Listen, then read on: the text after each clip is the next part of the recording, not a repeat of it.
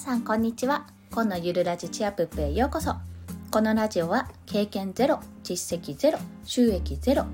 2児のママが長時間労働の夫を雇うためゼロから始める収益化ノウハウやライフハックをお届けします。はい。私すごく今更なことに気がついたんですけども音声収録やると撮り続けると非常に疲れるってことが判明しました。今今日だけで12今日でもまだ3本目なんですけども朝にですねあのモーニングショットのモデレーターをやらせていただいたらなんかねすごいねあの運動した後みたいに汗びっしょりかいててまあ、息子を抱っこしながらやっていたっていうのも多分あるんですけどなんかすごくね痩せた気がします。まあ気ですけどね。絶対痩せてないですけどこれ。はい。音声配信はもしかするとダイエットにも直結するかもしれません、はい、それはねもし効果が実感できたらあのまた改めてお伝えしようと思います。すいません。前置きが長くなりました。で今日のお話なんですけども今日のお話は自己紹介文まあ、プロフィールですねを作る3つのメリットについてお話しします。まあ、そんなん作ってるわいってあの思われるかもしれないんですけども、まあ、ちょっと話を聞いてほしいなと思います。まあ、3つ何かというと1つ目自己分析につながる2つ目振り返ることで変化の軌跡が見える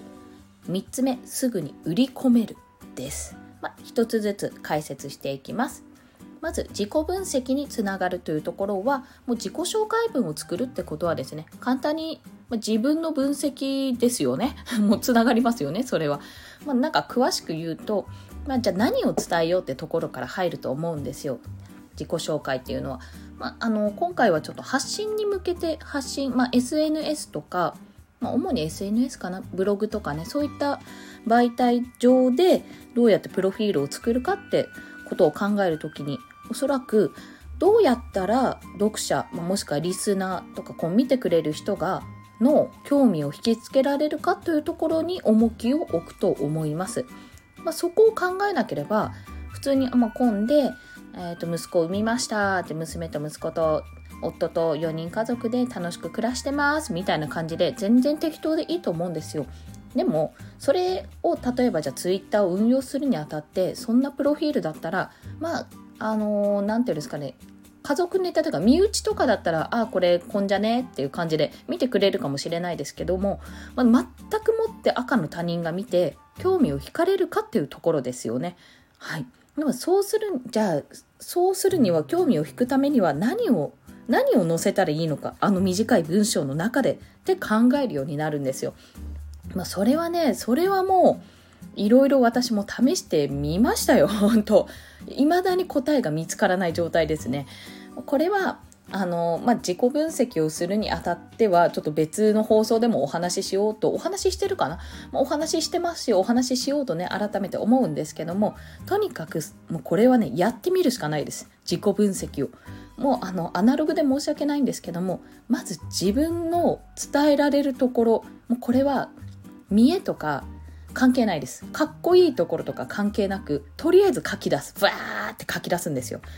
私の場合、いろんな立場があるじゃないですか。まあ、母であり、妻であり、まあ、会社員であり、私、兄がいるんで妹でもあり、弟がいるんで姉でもあり、まあ、あの、普通に娘でもありとか、いろいろこうね、そんなところレベルからでいいです。書き出すんですよね。バーって書き出して、で、何ができるのか。まあ、保育士を持っている保育士も学校を出て保育士になったんじゃなくてあの独学で勉強して保育士になったっていう経験があるとかあの通信販売え通信講座？ユーキャンとかそうですね。通信講座か。通信講座をやってみたけど全然使わないけどなんとか受かったとかね。もう保育士試験4回ぐらい落ちているとか いろいろ。保育士試験落ちたから公務員試験受けられなくなったとかね。第第一次？一次面接一次面接じゃない一次試験に受かってもうほぼほぼ公務員確定だったのに保育士が取れなかったから二次面接行けなかったとかね。そんなネタあるんですよ。これ面白いですね今思うと。まあまあまあそれはさておき。であのそんないろんなネタをこうバーって探してそこから作り上げるんですよね。もうこれも自己分析、もう自分の恥ずかしい過去とかも全部さらけ出して出すわけですよ。究極の自己分析ですよね。これ。で、まあ、それが何がいいかっていうと自分のことをよく知ることができますしあの自分の何が強みになるのかっていうのがいろいろ試せるんですよね。なので、まあ、自己紹介文を作るにあたって避けては通れない道自己分析これがですね1つ目のメリットでございます。で2つ目。これ振り返ることで変化の軌跡が見える。これねぜひぜひ皆さんにはやっていただきたいんです。私今まで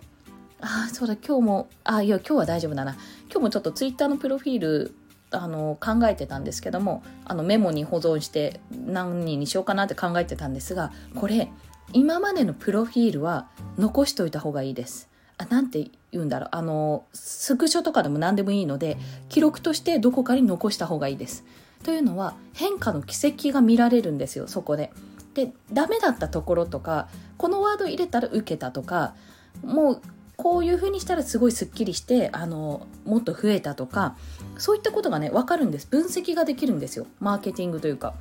どういう風に変化をさせたらどういう変化が起きたかっていうことが分かるんですね。なので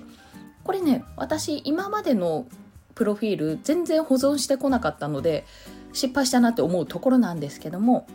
これぜひやってほしいです。もうすごい素晴らしいデータになるのではい。振り返ることで変化の軌跡が見えるというところが2つ目のメリットです。で最後3つ目。すぐに売り込めるというところ。これですね。これはあのツイッターのプロフィールとか、まあ、SNS 以外にも自己紹介文というか自分を売り込む文や企画書というか何かね書類っていうんですかね自分売り込み文みたいなのを1枚作っておくといいです。まあ、いわゆる履歴書とか職務経歴書に当たるのかなって思うんですけどもそれよりももっとなんかポートフォリオに近いような形ですね自分の今までの実績、まあ、どこを押し出していきたいか強みあとはまあ相手、まあ、相手がいると思うので相手に対してどんな自分は利益を出せるのかどんなメリットが相手にとってあるのかというところを伝えるための営業ツールとなります。これ。あのツイッターとかだと短いんですけどもこの自分の自己紹介文というかそうですね営業ツールですね。営業ツールポートフォリオになるのかな。そちらを作るにあたっては多少長くても大丈夫ですそこは。ただ長すぎてもうなんか小説みたいになってると読みづらいかなと思うのでそこはちょっと考えものなんですけどもすっきりこうまとめつつも、まあ、A41 枚かなせめてまとめつつどうやったら見てもらえるかっていうところを意識しながら作れるともうすぐにでも売り込めるんですよこれ。でなんですぐに売り込めることが大事かというとあるんですよたまに。たまにっていうかいやたまに？結構頻繁にかな。あのすごくいい例で言うとあの池早さんをフォローしてる人はわかると思うんですが池早さんスポンサー企画とかねあのいきなり来るじゃないですかあれとか特に私なんか池原さん以外にも結構いろんな方がなんかこれこれしてくれる人募集っていうのをツイッターでよく流すんですよ。でツイッターって変な話もうすぐ流れちゃうじゃないですか。で見つけたもん勝ちなんですよ本当にあれ。もうすぐに見つけてすぐに売り込んだもん勝ちなんですね。だってさだってさとか言っちゃった。だってあのすっごい優秀な人がそのツイートを見て1分で返したら絶対その人にするじゃないですか。絶対。私だったらしますよ。あすいませんもう見つかっちゃったんでいいですってなりますよ。そこは。なのでこの素早くねスピーディーに自分を売り込めるように事前準備が必要。それが自己紹介文ってことなんです。なので、まあ、言ってしまうと自己紹介文を作る3つのメリットと言ってますが全てはこのすぐに売り込めるってところですね。そこに直結します。はい。まあ、その3つのメリットですね。もう一度改めてお伝えしますと1つ目自己分析ができる、まあ、自己分析につながる。2つ目振り返ることで変化の軌跡が見える。これどういうふうに変化してフォロワー数がどう伸びていったかとかそういったことが見えるようになると。記録をしといた方がいいというお話ですね。で最後3つ目すぐに売り込める。これが大事。本当にね本当に私はこれでね何度後悔したことかって思っておりますので是非ここは頑張ってくださいというところでございます なんで頑張ってくださいって？はい すいませんで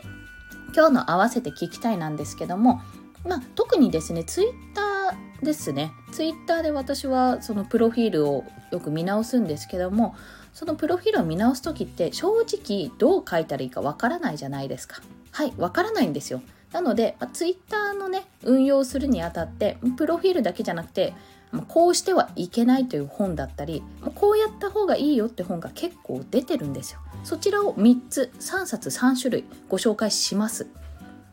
1つが、ボイスブロガー周平さんでおなじみの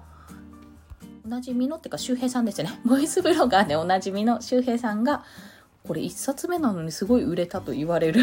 本なんですけども、これ SNS でフォロワーを増やす前に読む本、やってはいけない10のこと。これね、あの、初めに私これを読んだんですけども、すごくね、耳の痛いというか、胸に刺さるというか、SNS やり始めた人は絶対読んでほしいと思います。やり始めてなくても読んでおいて損はないという本ですね。こちらが1つ目。で2つ目が SNS 超入門ファンを増やす発信力という本です。あ、ゼロから始める SNS 超入門だ。はい、失礼しました。これツイラボさんって言って、あの、ツイッターラボの略だと思うんですけども、えっと、何名だっけな、複数名のメンバーさんで、このツイッターに関してすごく分析を行って、結果作られた本なんですがめちゃめちゃ読みやすいです、まあ、事例が書いてあるのでそのビフォーアフターがそれこそ自己,、えー、自己紹介文プロフィール文のビフォーアフターなどが見られるのでもうすごく参考になりますね。しかもですねあのすっごい個人的なんですけど、まあ、これ池早さんがコラボしてるんですが漫画が載ってて、あの漫画がちょっと面白い。本当に冒頭しかないんですけども、その漫画読むためだけでも私は読んでも、あの、惜しくないかなって思ってます。はい。で、最後が、と最後が、ただのサラリーマンでも影響力を持てた、ツイッターの伸ばし方。10ヶ月で2万人とつながれた私のこれだけは抑えたい10のことというおでんさんですね。あの、ひらがなでおでんさんです。おでんちょって書いてあるので、はい。こちらもですね、非常に読みやすくて、あの、先ほど紹介した周平さんのが、まあ、やってはいけないことに対して、こっちは逆に、や、あの、抑えたい10のことというふうにお伝えしております。まあ、もちろん3冊とも内容をかぶることですね、あるんですけども、それぞれ、それぞれの本でやっぱり見やすいようになっておりますので、ぜひご覧いただければと思います。またですね、何がいいかって、またあの自慢になってしまうんですが、Kindle Unlimited 読み放題なんですよ、これ。あれ読み放題なのかな？うん、見てみたんですけどもね、読み放題です。読み放題だよね。私、ちゃんと登録してるし、うん、大丈夫です。なので、まあ、その Kindle Unlimited って10冊までだったらこうストックができるんですね。まあ、ストックができるんですけど、この Unlimited にずっとあの書籍自体が入っていれば、要は1回あこれちょっと読み終えたからいいやって消したとしてももう一度また読めるんですよ。ダウンロードできるんですね。なのでこれはねもし Kindle Unlimited 噛んだ。Kindle Unlimited に入ってる方は絶対読んだ方がいいと思う3冊です、まあ、もしね Kindle Unlimited 入っていなくてもこれ紹介じゃない初月最初の1ヶ月間無料で読めるので、無料で入れるので、そちらのリンクも合わせて貼っておきますね。いろんな本が出てて、昔のね、名著とかね、いっぱい出て、あ、こんなのも読めるのって思う本がありますので、よろしければお試しください。はい。それでは今日もお聴きくださりありがとうございました。ポンでした。ではまた。